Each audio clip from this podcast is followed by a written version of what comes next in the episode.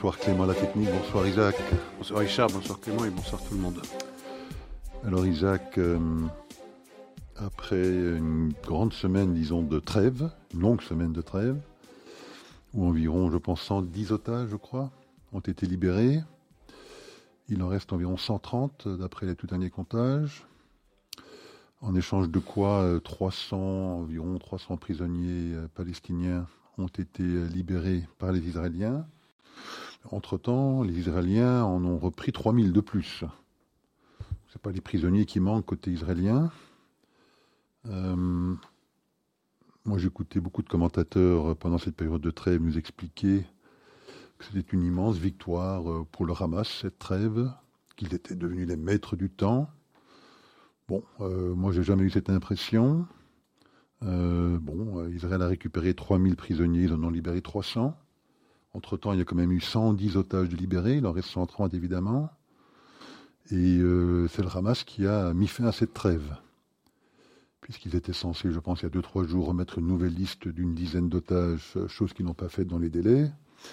Pire que ça, ils ont en fait euh, redéclenché des tirs de roquettes. Donc c'est clair que c'est eux qui ont rompu cette trêve. Ils sont peut-être également arrivés à la conclusion que, contrairement à ce que disent beaucoup de personnes, n'était pas une grande victoire du Hamas, c'était plutôt, moi je pense, une victoire d'Israël. Israël n'a pas concédé grand-chose, la guerre a repris, Israël semble plus déterminé que jamais à aboutir à son objectif final, celui de l'éradication du Hamas. Ils ont entre-temps récupéré 110 otages. Quel est votre sentiment, Isaac, par rapport à cette période de trêve? Ben, se réjouir d'abord et avant tout qu'il y ait eu 110 euh, euh, otages qui aient été libérés, bien sûr.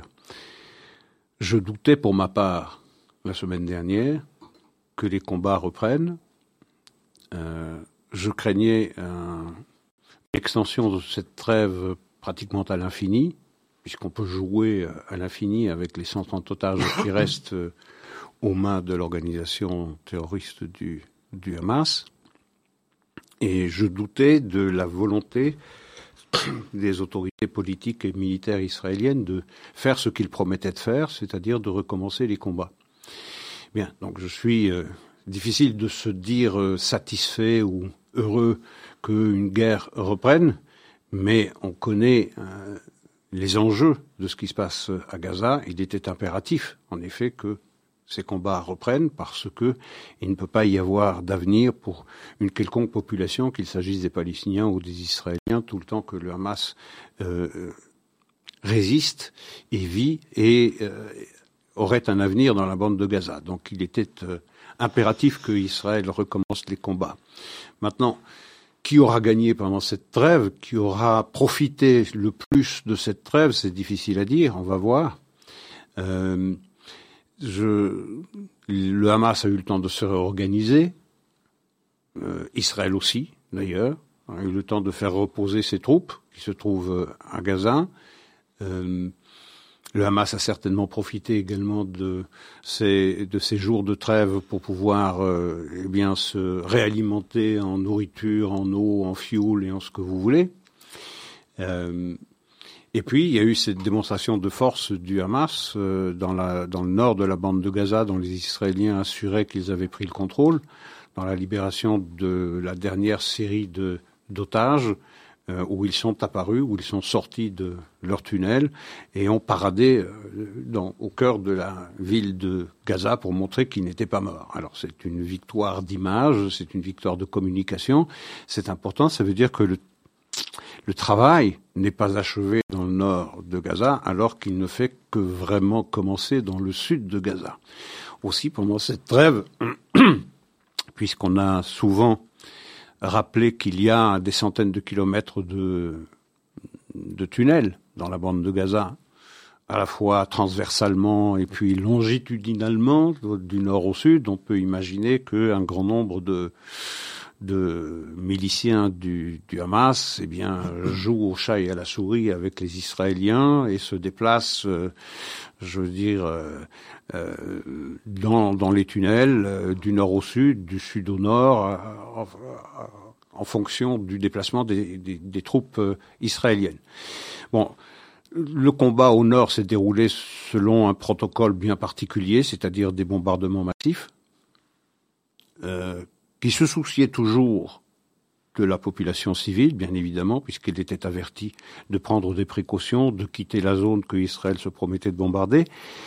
On ne connaît toujours pas naturellement le nombre de, de dégâts dans la population civile palestinienne, puisque les seuls chiffres dont nous disposons sont des chiffres qui proviennent de l'organisation terroriste, qui sont repris d'ailleurs euh, comme, euh, euh, comme fiables par l'ensemble des, des chancelleries comme des salles de rédaction des, des médias. on avance 15 500, 15 500 morts. Ça n'est pas vérifiable, ça n'est pas vérifié d'ailleurs.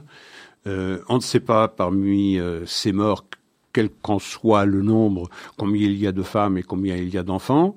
Hum, on ne sait pas non plus, et surtout combien il y a de miliciens qui ont été euh, éliminés par les forces israéliennes. Donc, mais le, combat semble avoir changé de nature, c'est-à-dire que sous la pression américaine, sous la pression américaine, eh bien, les Israéliens sont contraints de euh, d'accorder une plus grande importance encore, un plus grand souci à ne pas impliquer euh, les civils dans leurs actions militaires. Et donc les Israéliens ont divisé euh, le sud de la bande de Gaza autour de la ville de Khan Younes en une multitude de petits quartiers, de petits, de petits carrés sur une carte, pour permettre euh, chaque fois à la population d'évacuer le carré qu'ils habitent vers des carrés qui ne bombardent pas pour se mettre euh, à l'abri. Mais c'est aussi une manière d'informer les gens du Hamas d'en faire de même.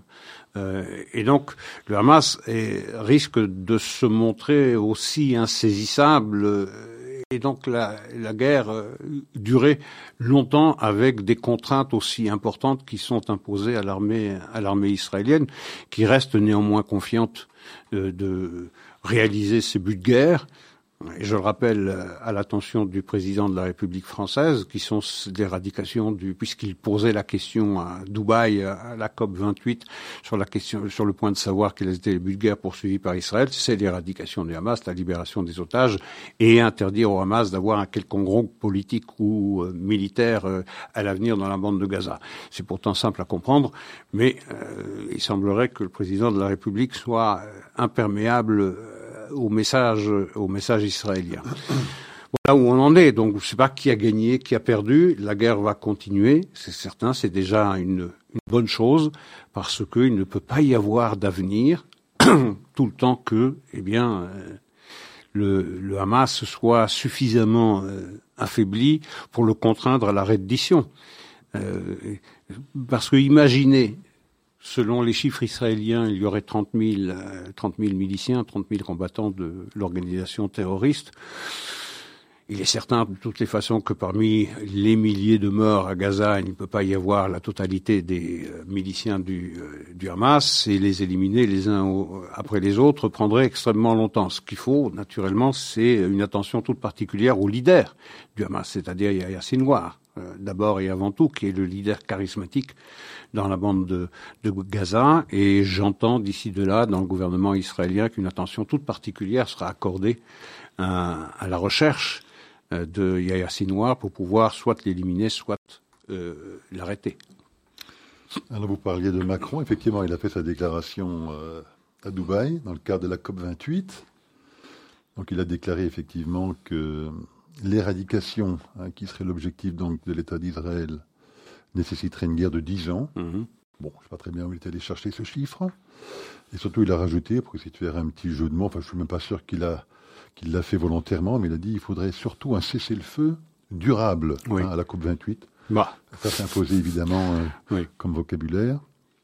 Mais euh, c'est pour ça que, je mentionne ça, parce que vous avez mentionné il y a quelques instants ce mot de reddition. Et je suis toujours moins surpris de ne jamais entendre ce mot dans la, dans la bouche des, des, chancelleries. Mhm. Euh, la plupart d'entre elles maintenant demandent hein, effectivement un cessez-le-feu euh, durable ou permanent, euh, alors qu'une solution extrêmement simple. C'est la capitulation. Une capitulation rendrait les armes. J'imagine qu'on pourrait envisager une conduite hors des territoires pour les résistants, enfin les, les, résistants, les combattants ou les terroristes du Hamas qui subsistent, pour aller au Qatar. Je suis sûr que le Qatar serait plus qu'heureux de les accueillir, peut-être en Wallonie, hein, avec le PTB, hein, qui les aime tellement. Euh, il relâcherait les otages. Et voilà, il n'y aurait plus la moindre victime euh, civile à Gaza si c'était la décision que prenait le Hamas. Mais je remarque absolument, strictement, personne en Europe, aux États-Unis ou que ce soit, ne semble proposer cette solution qui me paraît, moi, couler de bon sens. Oui, qui est la solution la plus, la plus évidente. Lorsque vous avez un ennemi euh, aussi irréductible que euh, le Hamas, qui est bombardé tous les jours par, euh, par Israël, si on veut éviter effectivement les dégâts dans la population civile, parce qu'Israël va continuer, Israël va continuer son action, c'est indispensable, il n'a pas le choix. Il a pris cet engagement auprès de la population israélienne. Il n'a pas envie de voir le 7 octobre se répéter euh, à l'avenir, comme l'ont promis d'ailleurs les responsables du Hamas. Donc, le Hamas a fourni à Israël toutes les raisons de continuer son action. Donc, le seul moyen pour le Hamas, euh, bien, c'est effectivement la reddition, une capitulation sans condition. Mais effectivement, on n'entend pas ça. On n'entend pas ça. Et c'est ça qui est surprenant. La charge pèse toujours sur Israël. Euh, on demande d'ailleurs à Israël euh, d'arrêter euh, son action militaire, mais on ne demande pas au Hamas d'arrêter le lancer de roquettes comme il le fait, et également d'appeler à la violence en Judée-Samarie. On l'a vu dans le dernier attentat à Jérusalem pour bien montrer que le Hamas garde une emprise non seulement à Gaza, mais également en Judée-Samarie. Personne ne demande au Hamas de déposer les armes.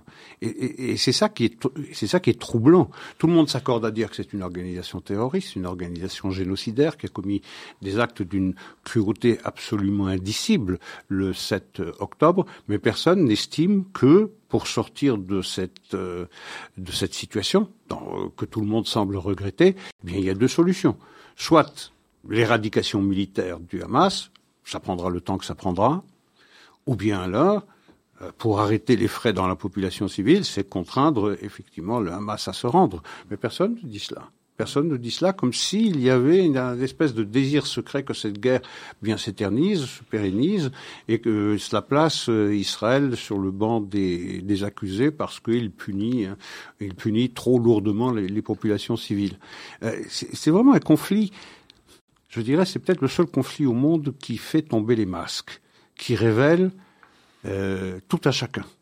Chacun doit se déterminer. Ce conflit euh, oblige tout le monde à dire de quel côté il se trouve.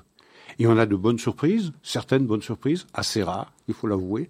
Et puis, un grand nombre de confirmations dont on se doutait, euh, effectivement, dans un conflit aussi clair, aussi net, entre la barbarie la plus achevée, la plus cruelle, et une démocratie qui se défend d'une manière dont aucune armée au monde euh, ne le ferait eh bien, même dans un conflit aussi net, eh bien, on semble incapable de prendre une position claire et précise du côté d'une démocratie qui a été agressée et dont les citoyens ont été euh, assassinés, euh, profanés de la manière la plus abjecte qui soit le 7 octobre. Euh, c'est absolument troublant. C'est le seul conflit au monde qui oblige chacun à dire de quel côté il se trouve. Et un grand nombre de ceux dans notre espace culturel, dans notre espace politique, je parle de l'Occident, eh bien, se sont commis dans des déclarations qui sont pour le moins problématiques. Alors, vous parliez de bonnes surprises. Euh, il y a une déclaration qui peut-être, hein, soyons extrêmement prudents, Prudent, oui. qu'il s'agit donc du, euh, de la CPI, la Cour pénale internationale, présidée par Karim Khan. Euh, je crois qu'il est à la direction de cette organisation depuis deux ans environ. Euh, il avait été, euh, il a été très silencieux sur le sujet depuis euh, sa prise de responsabilité. Oui. qu'il avait remplacé une béninoise, ben Fatou Bensouda. Bensouda, qui avait, elle, justement, peu de temps avant de quitter son poste, déclaré son intention, et l'intention donc de la CPI, d'ouvrir une enquête officielle pour tout ce, qui touchait la guerre de 2014 à Gaza. Oui. Et, également, les implantations, je pense. Depuis 2014 aussi. Depuis 2014 également. Euh, bon, lui donc a repris le relais. On n'a pas eu euh, l'impression qu'il était, qu'il était pressé de, s'occuper de ce dossier-là, hein, celui déclaré ouvert par euh, sa béninoise. mais bon, évidemment, avec la déclaration de cette guerre maintenant, le, déclenchement de cette guerre à Gaza en 2023, il est mis sous forte pression, évidemment, pour s'impliquer dans le sujet. On sait qu'il a visité Rafah, côté égyptien, il y a quelques semaines, je pense, dans le courant du mois d'octobre, où il a fait des déclarations qui laissaient entendre que bon, qu'il était susceptible, en tout cas, de, de s'intéresser de plus près à, à, des éventuels crimes contre l'humanité qui auraient été commis de part et d'autre, a-t-il dit à ce moment-là. On sait qu'il a voulu, à la suite de cette visite-là, se rendre en Israël. Ça a donné lieu à beaucoup de tractations entre le gouvernement israélien, euh, qui est très méfiant évidemment de la CPI. Et qui n'est pas signataire. Et qui n'est pas signataire, les États-Unis non plus. Finalement, ils ont, ils ont accepté qu'il rentre dans le pays, euh, à la condition qu'il rencontre euh, les familles des, des, victimes et des otages. Chose qu'il a faite, il s'est rendu dans les fameux kibbutz dans le sud d'Israël, à côté de Gaza. Il a effectivement rencontré ces familles de victimes et à la suite de quoi a fait une déclaration, c'est pour ça que je parlais d'une bonne surprise, où il disait s'il y a bien une raison pour laquelle la CPI a été créée, bah, c'était pour effectivement instruire un procès contre les crimes qui ont été commis euh, par le Hamas le 7 octobre. Alors Isaac, euh, bon, euh, quand on écoute ça, on a plutôt l'impression que c'est une bonne nouvelle, mais est-ce qu'il y aurait éventuellement un piège à redouter? Oui, il y a toujours un piège à redouter du côté de la CPI puisqu'on connaît son obsession à l'égard d'Israël. La CPI n'échappe pas à l'ensemble des organisations internationales qui ont un regard assez critique, c'est un understatement de le dire, sur, sur Israël. Alors, il a, il aura fallu le 7 octobre pour obliger euh, Khan, donc le patron de la CPI, pour euh, aller en Israël et, et, déclarer, après avoir rencontré les familles des otages et les survivants et ceux qui ont été euh, libérés, se rendre, se rendre compte de, de l'inhumanité de ce qui s'est produit le 7 octobre et convenir qu'en effet, il faudra ouvrir un procès. le piège, éventuellement, évidemment, c'est à partir du moment où Israël donne du crédit à la CPI, dont il n'est pas signataire, il peut effectivement donner du crédit à la CPI si et quand la CPI va s'occuper de ce qu'ils appellent la colonisation illégale de la Cisjordanie, comme ils disent. Euh, donc ce sera difficile d'accorder du crédit à la CPI sur le rapport sur les conclusions que Khan tirera de sa visite d'Israël et de ses entretiens avec les rescapés et, euh, les familles des otages, ce sera difficile de lui dénier ce crédit à partir du moment où la CPI s'occupera de, de ce qui semble être son obsession première, c'est-à-dire l'occupation de la, de la Judée-Samarie. Bien. Euh, en tout cas, saluons euh, saluons déjà cette prise en compte parce qu'il y a déjà une grande veine négationniste partout en Occident pour questionner la réalité de ce qui s'est passé le 7 octobre. Il y a certains même qui vont jusqu'à accuser l'armée israélienne d'avoir elle-même massacré ses propres concitoyens. Donc on est en plein, en, plein, en plein délire. Alors, pourquoi est-ce que c'est pendant deux ans, deux ans et demi, je pense que Khan est en place après Ben Souda depuis deux ans et demi, c'est pas beaucoup occupé de la région. Euh, et c'est peut-être ça, vous parliez tout à l'heure, euh, votre première question, c'était qui a gagné dans cette affaire-là. Le monde entier avait cessé de s'occuper des Palestiniens. Euh, Aujourd'hui, s'il y a une victoire majeure remportée par le Hamas, c'est qu'il oblige la communauté internationale tout entière à s'en occuper. Euh, et à s'en préoccuper et à venir euh, euh, proposer une solution qui, moins que jamais, me paraît pertinente. C'est la solution à deux États, c'est-à-dire la récompense donnée à une organisation génocidaire. Vous aurez un État pour ce que vous avez fait le 7 octobre.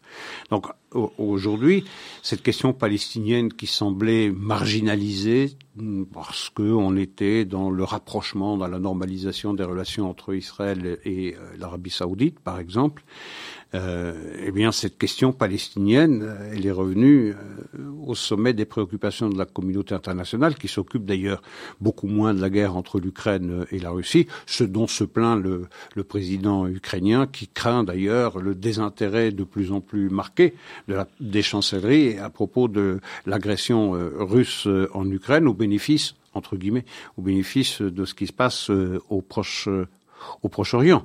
Donc, s'il y a une victoire, entre guillemets, un bénéfice, un dividende tiré par le Hamas, c'est d'avoir réussi ce que l'autorité palestinienne n'avait pas réussi, qui petit à petit euh, voyait la question palestinienne euh, ensevelie dans un grand nombre d'autres préoccupations, au premier rang desquelles il y avait effectivement la guerre entre la Russie et l'Ukraine.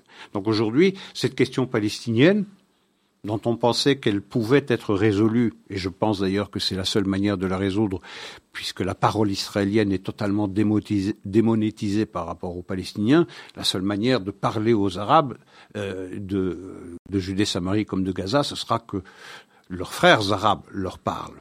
Et c'était ça, d'ailleurs, le but, euh, la stratégie euh, des gouvernements israéliens, c'était euh, cette espèce de stratégie de la périphérie qui consistait à normaliser les relations avec les pays arabes de manière à ce que ce soit les Arabes qui convainquent les Palestiniens à abandonner le rejectionnisme et à accepter la réalité de l'État d'Israël comme État-nation du peuple juif.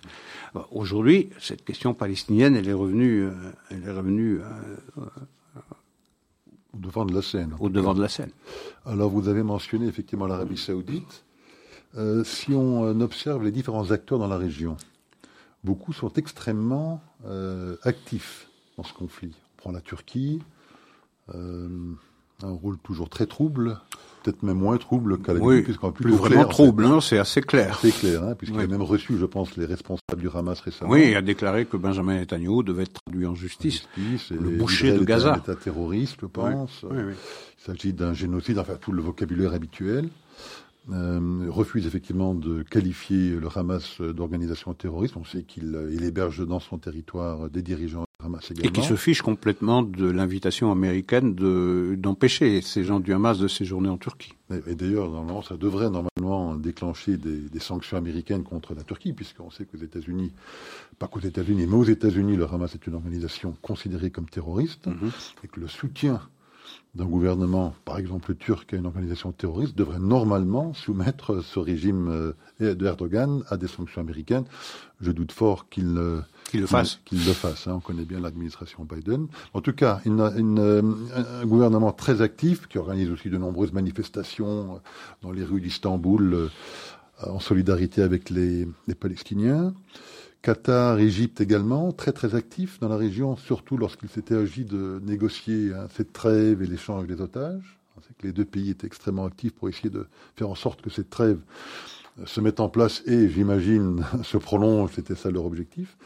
Mais effectivement, l'Arabie saoudite, on a l'impression qu'elle est extrêmement discrète. Mm-hmm. Elle ne s'investit pas du tout dans un côté ni de l'autre. Comment est-ce que vous interprétez euh, ce, positionnement de l'Arabie saoudite dans ce conflit? Ils ne veulent pas injurier l'avenir. Euh, ils ont d'ailleurs fait des déclarations qui vont dans ce sens, c'est-à-dire que les discussions euh, concernant la normalisation des relations entre Israël et le royaume saoudien n'ont pas été interrompues. Enfin, elles sont suspendues euh, le temps de la guerre, mais elles reprendront aussitôt. Et donc, il ne faut pas brûler ces vaisseaux, il ne faut pas insulter l'avenir, parce qu'on sait que à court et moyen ou moyen terme, eh bien, on reprendra ces discussions que la guerre de, déclenchée par le Hamas le 7 octobre a momentanément arrêté. Donc, le but stratégique de l'Arabie Saoudite reste, la priorité reste pour l'Arabie Saoudite de normaliser ses relations avec Israël. Donc, on fait profil bas, il y a du lip service, c'est-à-dire qu'on condamne Israël pour la rue arabe, on fait un peu la même chose dans les Émirats arabes unis, on fait pareil à Bahreïn ou au Maroc, mais on a tous compris le monde entier, enfin en tout cas la région, mis à part euh, les États que vous avez cités, c'est-à-dire l'Iran, le Qatar et, la Turquie pour des raisons diverses. Et l'Égypte, dit, oui. Et l'Égypte, eh bien, ils souhaitent tous l'élimination et la disparition du Hamas. Tous. Tous parce qu'ils euh, vivent tous, les frères musulmans, comme un danger existentiel pour leur propre pouvoir. Donc Israël fait le boulot pour tout le monde fait le boulot pour l'Égypte, fait le boulot pour la Jordanie, fait le boulot pour l'Arabie Saoudite, pour Bahreïn, pour les Émirats Arabes Unis, pour tout le monde. Non seulement il le fait pour la région, mais il le fait pour le monde. Parce que c'est le seul endroit, nous en parlions avant le début de l'émission, c'est le seul endroit dans le monde où les frères musulmans prennent des coups. C'est le seul endroit au monde où vous avez un protagoniste qui se mesure à ce danger mortel pour l'ensemble des démocraties toutes les démocraties vivent le danger des frères musulmans, soit avec des attentats de masse comme on les a vus au Bataclan ou à Nice, soit avec ce qu'on appelle des loups solitaires, mais on est tous conscients que le danger qui menace toutes nos sociétés, ce sont les frères musulmans et le djihadisme. eh bien, le seul pays au monde qui donne des coups et qui oblige le djihadisme à courber les chines et à se mettre sur la défensive, c'est Israël.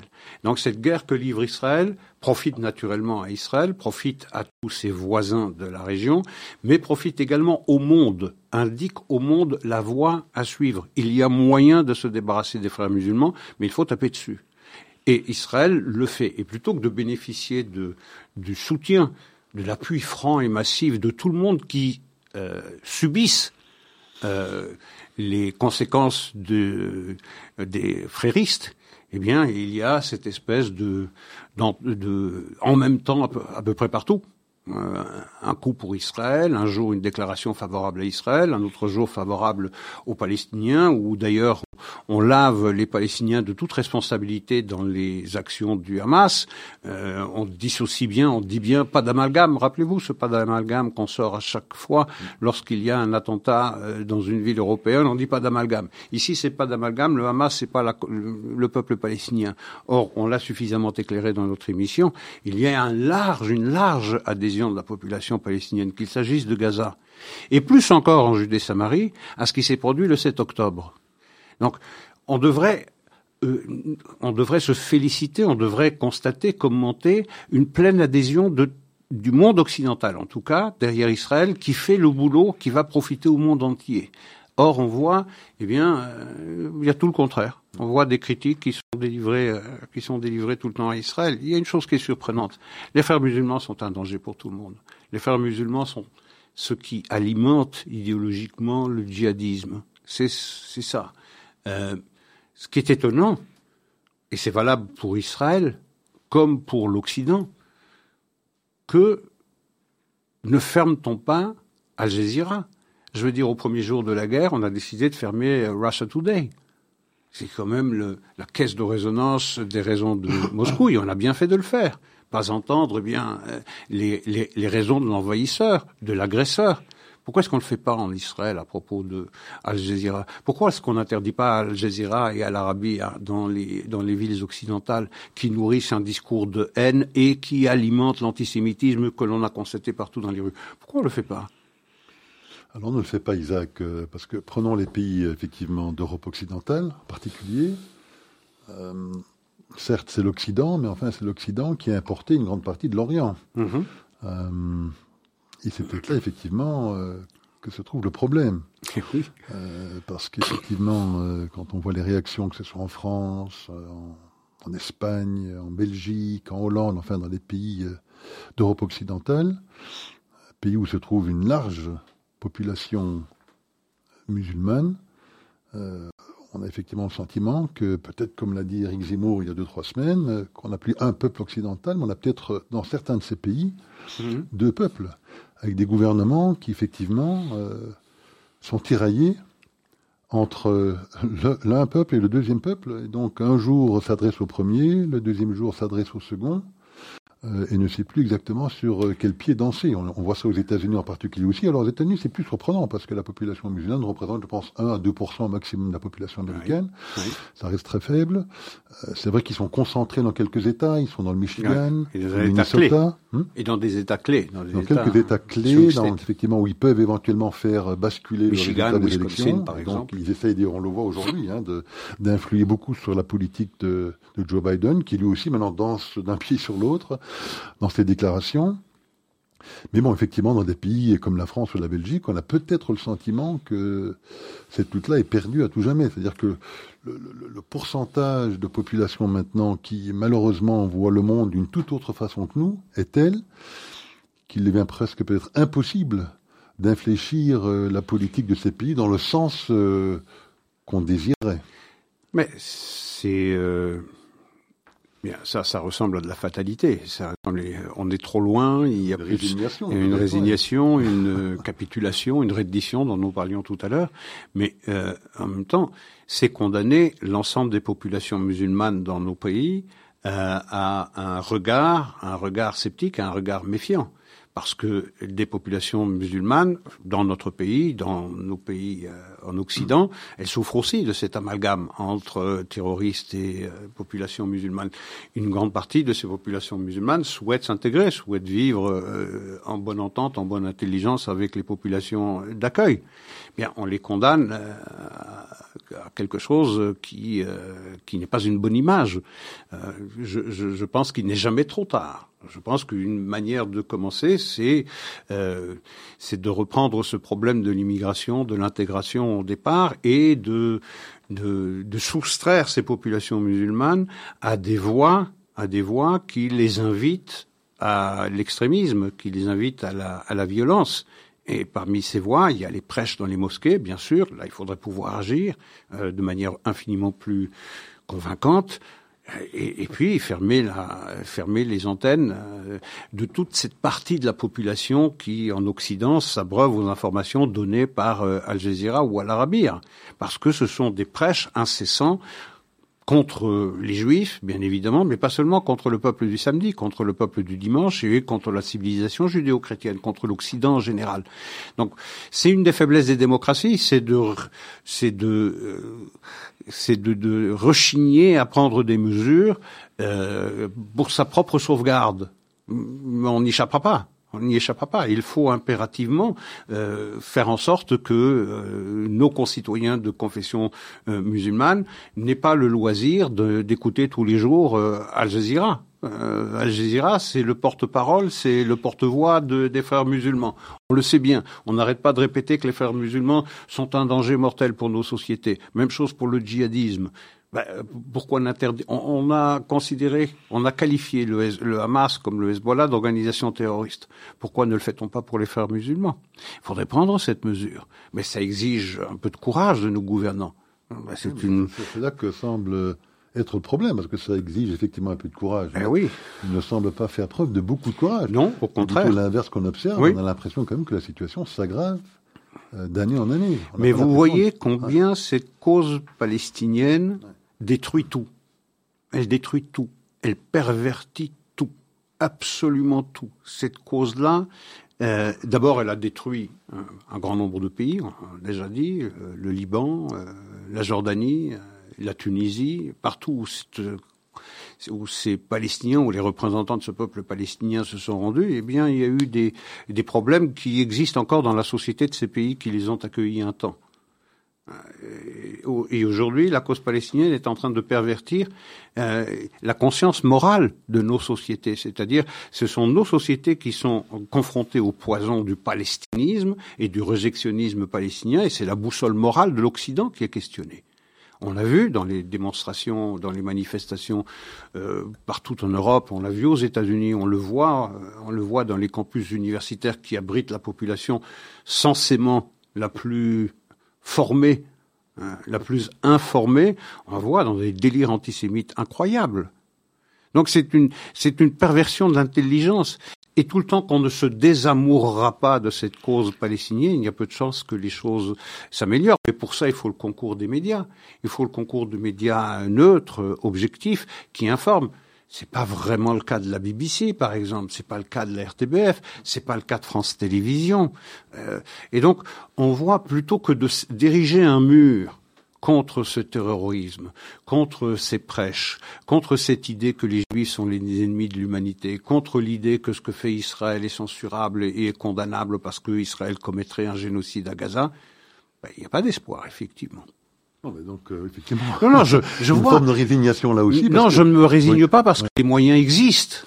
Mais il faut du courage, il faut de la volonté, euh, volonté, volonté politique. On prend un pays comme la Belgique, qui est peut-être le laboratoire hein, de, oui, tout à fait. De, de ce qui nous attend. Plus largement, en tout cas en Europe occidentale, peut-être au-delà, si effectivement il n'y a pas ce sursaut, euh, mais que je ne vois pas poindre à l'horizon, parce qu'effectivement, vous prenez un pays comme la Belgique, les partis politiques, ou beaucoup d'entre eux, côté francophone en tout cas, c'est certain, PTB, Écolo, PS et d'autres, les syndicats, les médias, les universités, enfin tout ce qui constitue, si je puis dire, un peu le, le socle, l'élite d'un pays, on a plutôt l'impression...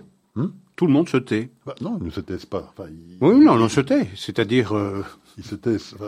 ils, ne disent pas ce qu'ils devraient dire. Ils ne disent pas ce qu'ils devraient dire. C'est exactement ce que je suis en train de dire. Mais même le, premier citoyen belge s'est tu. Je parle du roi. Je parle de notre souverain qui pourtant s'était exprimé euh, au début de la guerre, euh, de l'agression russe en Ukraine. Il s'était exprimé publiquement. Pourquoi que ne le fait-il pas? Donc ça est très inquiétant en tout cas. Très. Euh, ah ben je, partage, je partage votre inquiétude, mais je dis qu'il n'est, il est certes tard, mais la question c'est de savoir s'il est trop tard. S'il y a des hommes et des femmes politiques qui ont un courage pour incarner cette euh, cette volonté de résister à un ennemi qui est identifié, qui est connu, qui est organisé, les moyens existent, les moyens existent. Il suffit entre guillemets de dire que désormais les frères musulmans et tous ceux qui participent à ce mouvement sont désormais euh, considérés comme terroristes ou illégaux. Il suffit de fermer les antennes de Al Jazeera comme on l'a fait pour Russia Today ou de Al Arabiya euh, il suffit de traquer eh bien, les sermons dans les mosquées pour voir ceux des, euh, des imams qui tiennent des propos qui sont euh, inacceptables. Mais pour ça, effectivement, à la base, il faut une clarté d'esprit. Il faut une clarté d'esprit, une clarté de conscience qui malheureusement fait défaut. Alors, il fait également défaut aux Nations Unies. Oui. bon, ça c'est pas nouveau. Non, pas ça vraiment. fait que s'aggraver aussi, je pense, avec ces événements du 7 octobre. Euh, leur décrédibilisation n'a fait que s'accentuer depuis euh, cette date fatidique. Bon, encore quelques déclarations euh, pas piquées des verres cette semaine de responsables des Nations Unies. il y a eu cette fameuse hein, Francesca Albanese, une de nos favorites. la rapporteuse, ou rapporteur, pas si on la met au féminin ou pas, spéciale des Nations Unies pour est-ce que c'est le Moyen-Orient ou c'est pour le conflit israélo-palestinien Oui, le conflit israélo-palestinien. très bien. Et puis de toute façon, quand on pense Moyen-Orient à l'ONU, on ne pense qu'à un pays. Mais bon, qui évidemment a déclaré que euh, Israël n'avait pas le droit de se défendre, puisque Gaza était un territoire occupé. Mm-hmm. Elle a aussi rajouté dans le même interview qu'il fallait surtout pas qu'Israël réoccupe le territoire. voilà. C'est assez extraordinaire parce que d'un côté, euh, le territoire est occupé, mais à l'issue de cette guerre, il faudrait surtout pas qu'Israël réoccupe le territoire, allez comprendre. Euh, mais donc, parce que Gaza était un territoire occupé, ben, Israël, d'après le droit international, Convention de Genève, je crois, n'a pas le droit d'attaquer, n'a pas le droit de se défendre, elle ne peut faire qu'acte de police, et donc que tous les bombardements sont strictement interdits. Euh, et elle a rajouté d'ailleurs, euh, pour essayer de convaincre son auditoire, que la France, elle, n'avait jamais bombardé Molenbeek à la suite des, euh, des attentats du Bataclan, Isaac. Mhm. non, mais c'est pour ça que c'est pour ça qu'on insiste sur cette espèce d'imposture que Gaza serait toujours occupé. C'est pour pouvoir le charger de l'interdit de se défendre. C'est pour ça, parce qu'à partir du moment où vous contestez l'occupation de Gaza, ce qui est une évidence depuis 2005 pour tous les cerveaux plus ou moins bien formés. Euh, à partir du moment où vous dites que Gaza est toujours occupé, vous pouvez effectivement dire, au nom du droit international, vous n'avez pas le droit à la défense, à la légitime, à la légitime défense. Mais du moment que vous n'êtes pas, du moment que Gaza n'est pas un territoire occupé, vous, vous pouvez effectivement exercer votre droit à la, euh, à l'autodéfense. Et donc, c'est pour ça qu'on nourrit cette espèce de, de farce qui consiste à dire que Gaza est toujours occupé, euh, malgré le fait que euh, Ariel Sharon en 2005 a désengagé euh, Israël de, de, la bande de Gaza et a arraché euh, jusqu'au jusqu'aux tombes, jusqu'au cercueil de ceux qui étaient euh, enterrés, au motif que Israël fait le siège ou organise un blocus de la bande de, Gaza et que à partir de ce moment-là, eh bien, il y a occupation euh, virtuelle. Mais je veux dire, à partir du moment où vous avez euh, comme voisin une organisation dont la charte prévoit votre euh, éradication, votre extinction, votre élimination, il est normal c'est le droit et même le devoir d'un État de protéger ses citoyens et d'organiser eh bien euh, un blocus, même si ce blocus n'est complété que par l'Égypte qui partage aussi une frontière commune avec la bande de Gaza, large de 14 kilomètres. Mais donc c'est tout à fait normal de s'en protéger. Mais alors une petite. Réflexion. À partir du moment où un pays prend des mesures pour protéger sa frontière, ça veut dire que euh, l'autre, euh, ça veut dire celui qui est euh, de l'autre côté de la, frontière, fermée, il est occupé. forcément. Donc ça n'a strictement, ça n'a strictement aucun sens. Et la remarque que vous faisiez tout à l'heure à propos de la réoccupation de Gaza, voilà un bel aveu. Voilà un bel aveu. Si on prévient entre guillemets, le risque de voir Israël réoccuper Gaza, c'est qu'on consent, euh, c'est qu'on souscrit à l'idée que Gaza n'était plus occupé. Or, on continue à tenir les deux positions, c'est absurde. Alors effectivement, les Américains aussi hein, dansent d'un pied sur l'autre. Euh, donc, euh, d'un côté, effectivement, ils soutiennent Israël dans les objectifs de guerre, disent-ils. Mais d'un autre côté, il faut absolument faire en sorte qu'il n'y ait pas de civils qui meurent, ou le moins possible. Mhm. ça, ça paraît assez logique, mais enfin, disons qu'ils insistent beaucoup sur cet objectif également. Ils insistent beaucoup aussi sur le fait qu'il faut aller très vite. Ah oui, euh, et on comprend pourquoi, parce qu'effectivement, euh, le Parti démocrate américain, euh, autant il y a une guerre chaude à Gaza, autant il y a une guerre froide au sein même du Parti démocrate américain, où on sait qu'il y a une aile radicale, une aile dite progressiste, hein, l'extrême gauche du Parti, du parti démocrate, qui est euh, ben, viscéralement anti-israélienne euh, et qui fait savoir à Joe Biden son grand mécontentement euh, par rapport aux positions qu'il a prises depuis en tout cas le 7 octobre. Ce qui fait que Joe Biden, lui, il essaye de ménager la chèvre et le chou, hein, de, de, de, louvoyer entre les deux camps, dans l'espoir, effectivement, de, de, sauver ce qui peut être sauvé. ça paraît, je pense, plutôt mal embarqué pour lui. Mais euh, dans cet esprit, il a fait une déclaration sur Twitter, ou sur X aujourd'hui. Euh, je suis pas sûr que c'est lui qui l'ait rédigé, enfin, c'est sûrement pas lui qui l'a posté, mais même rédigé, euh, ça m'étonnerait, mais enfin, il a dit euh, que de continuer la violence, donc à Gaza, continuer la terreur et les tueries, donnerait au Hamas tout ce qu'il recherche. Donc il semblait avec ce tweet-là, effectivement, essayer d'abonder dans le sens de l'aile gauche de son parti, je pense qu'il a été un petit peu contredit par euh, John Kirby peut-être le lendemain. Mais enfin, on a l'impression quand même d'une grande difficulté au sein du Parti démocrate américain, euh, où ils essaient effectivement de, faire plaisir aux uns et aux autres. D'habitude, on finit par euh, faire plaisir aux deux partis quand on adopte ce type de stratégie. Mais ça part de l'idée, ça part de l'idée que qui a déjà été émise entre autres par par Macron et par d'autres entre guillemets responsables politiques européens, dont notre Premier ministre, c'est que les actions euh, que mène Israël à Gaza nourriraient la haine dans la population de dans la population euh, palestinienne et créent donc les conditions d'une perpétuation du conflit euh, pour toujours. C'est que ça crée la haine, comme si cette haine ne préexiste pas, comme si cette haine n'est pas la cause du conflit aujourd'hui, comme si cette haine n'est pas ce qui a fait que le Hamas a fait le 7 octobre, comme si cette haine n'était pas la raison pour laquelle les Palestiniens ont élu à une large majorité le Hamas en 2006, comme si cette haine n'était pas ce qui euh, ce qui invite euh, tous ces terroristes palestiniens en Judée-Samarie à, à, se lancer dans des équipées meurtrières dans les villes euh, dans les villes israéliennes. Cette haine préexiste et elle est euh, chiffrée. On l'a suffisamment rapporté, et je le répète encore une fois ici, 75% de la population palestinienne tente à Gaza, en moyenne, 69% à Gaza, mais 83% en Judée-Samarie, approuvent ce qui s'est passé le 7 octobre. Ce qui veut dire que euh, l'action israélienne ne crée pas la haine. C'est le conflit qui est une conséquence de la haine. Mais encore, encore une fois, comme toujours, on confond cause et conséquence. On fait dire aux événements ce qu'on a envie de dire. Il est évident que c'est comme si on disait aux Alliés, attention, plus vous frappez sur les Allemands, plus vous allez nourrir le nazisme. Euh, est-ce qu'on connaît un moyen, un autre moyen pour se débarrasser de l'expression la plus achevée du mal qu'a été, par exemple, le nazisme et qu'elle est aujourd'hui le djihadisme? Non, il n'y en a pas. Personne ne va à la guerre la fleur au fusil en chantant comme en 14-18 en Europe. Non, on y va le corps lourd. On y va, euh, on, y va parce que on, se rend compte que tous les autres moyens ont échoué. Euh, en tout cas le peuple israélien, les soldats israéliens, la population israélienne, les pères et les mères voient leurs enfants partir à la guerre avec un cœur extrêmement serré. Ils n'aiment pas ça. On n'aime pas ça. Les Juifs détestent la guerre.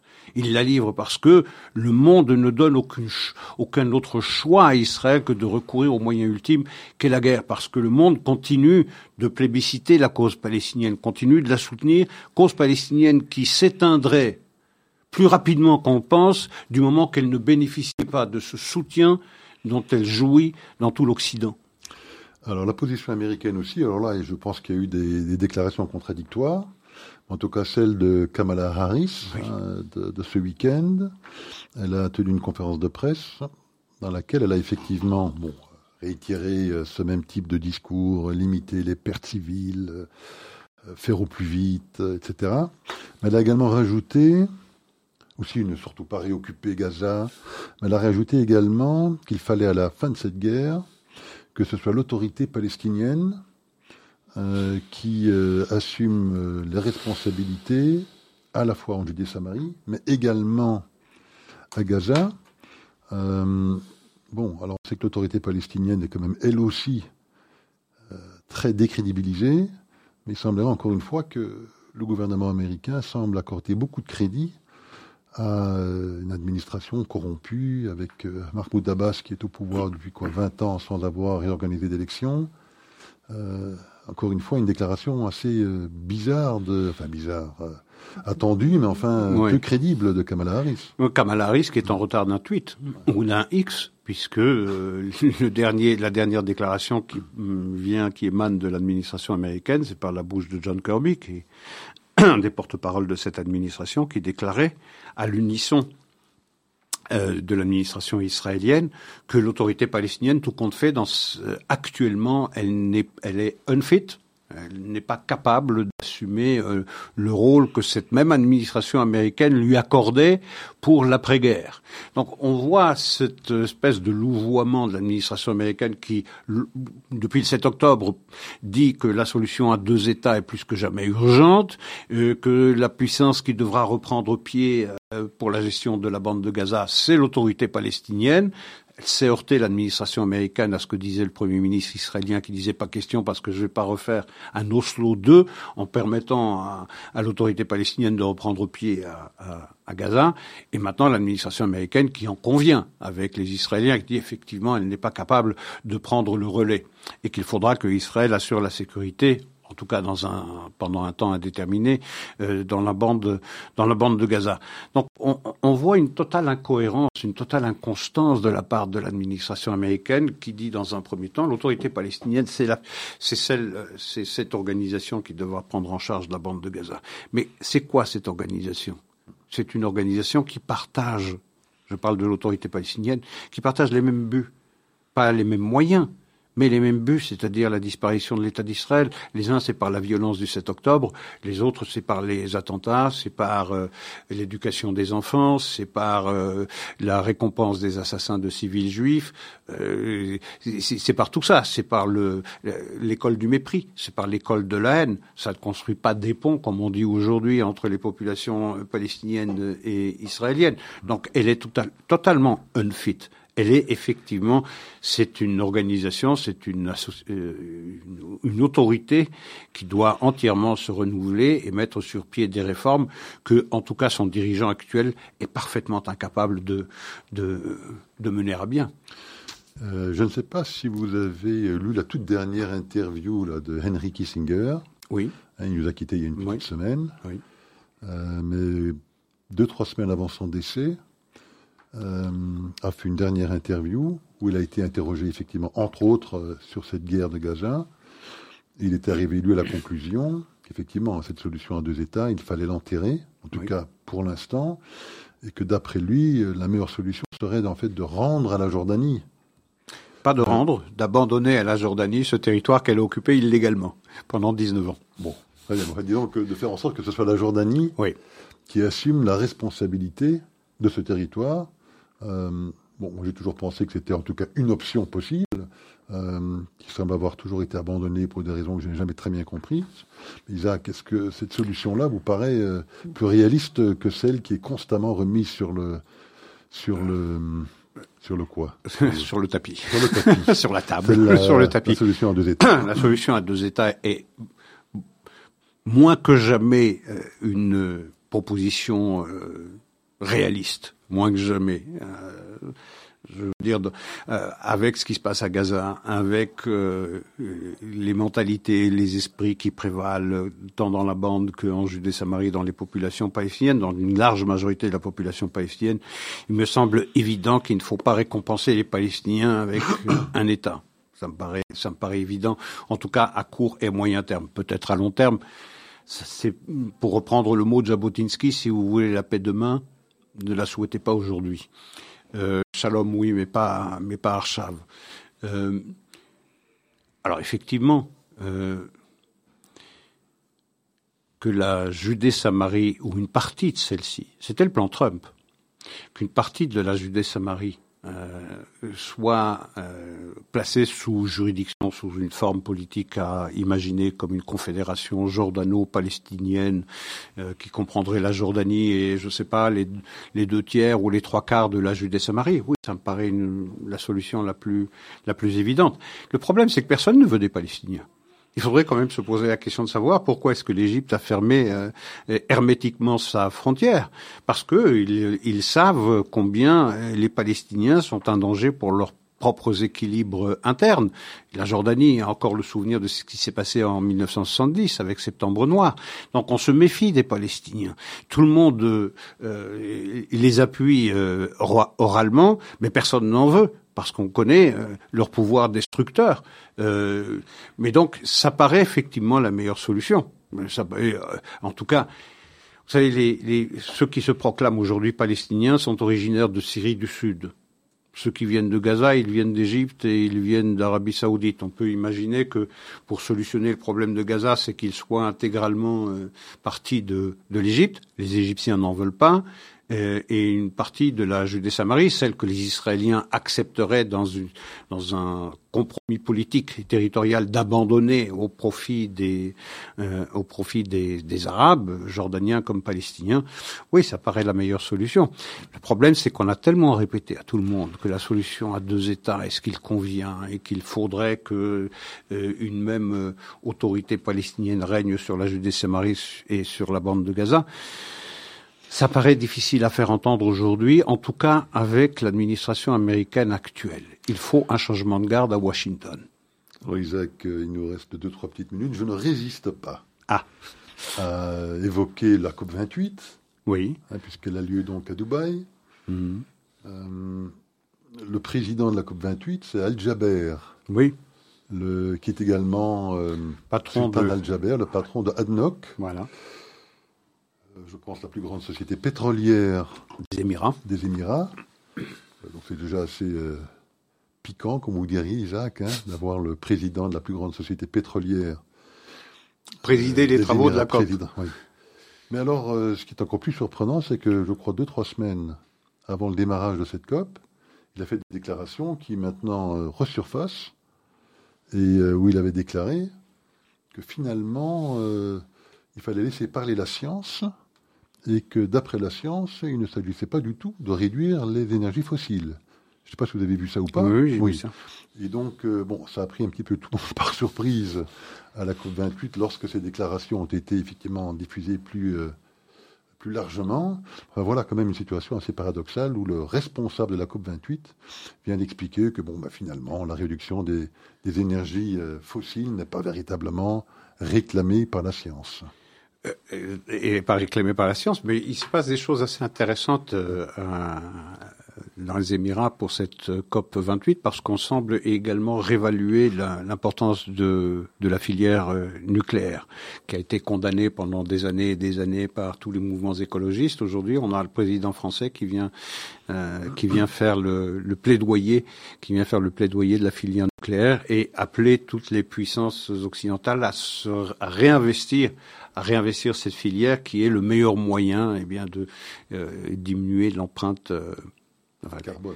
L'empreinte carbone, voilà. Il a rajouté, je pense, effectivement, qu'on n'y arriverait jamais avec les énergies renouvelables. Non. Il fallait voir clair et que sans l'énergie nucléaire, il serait absolument impossible. Mais pour ça, il faudrait peut-être moins parler aux Occidentaux qu'à la Chine euh, ou à l'Inde, qui sont, je crois que la Chine, elle est responsable de 52% de l'utilisation de, du charbon pour la production d'électricité. 52% c'est la Chine, Il 12% c'est l'Inde. hein. Oui, il Continue à continue investir d'investir parce qu'il faut bien, il faut bien avoir suffisamment d'énergie pour nourrir la, la vie économique chinoise. Parfait. Écoutez, Isaac, je pense que ce sera le mot de la fin pour cette semaine. À la semaine prochaine. Au revoir.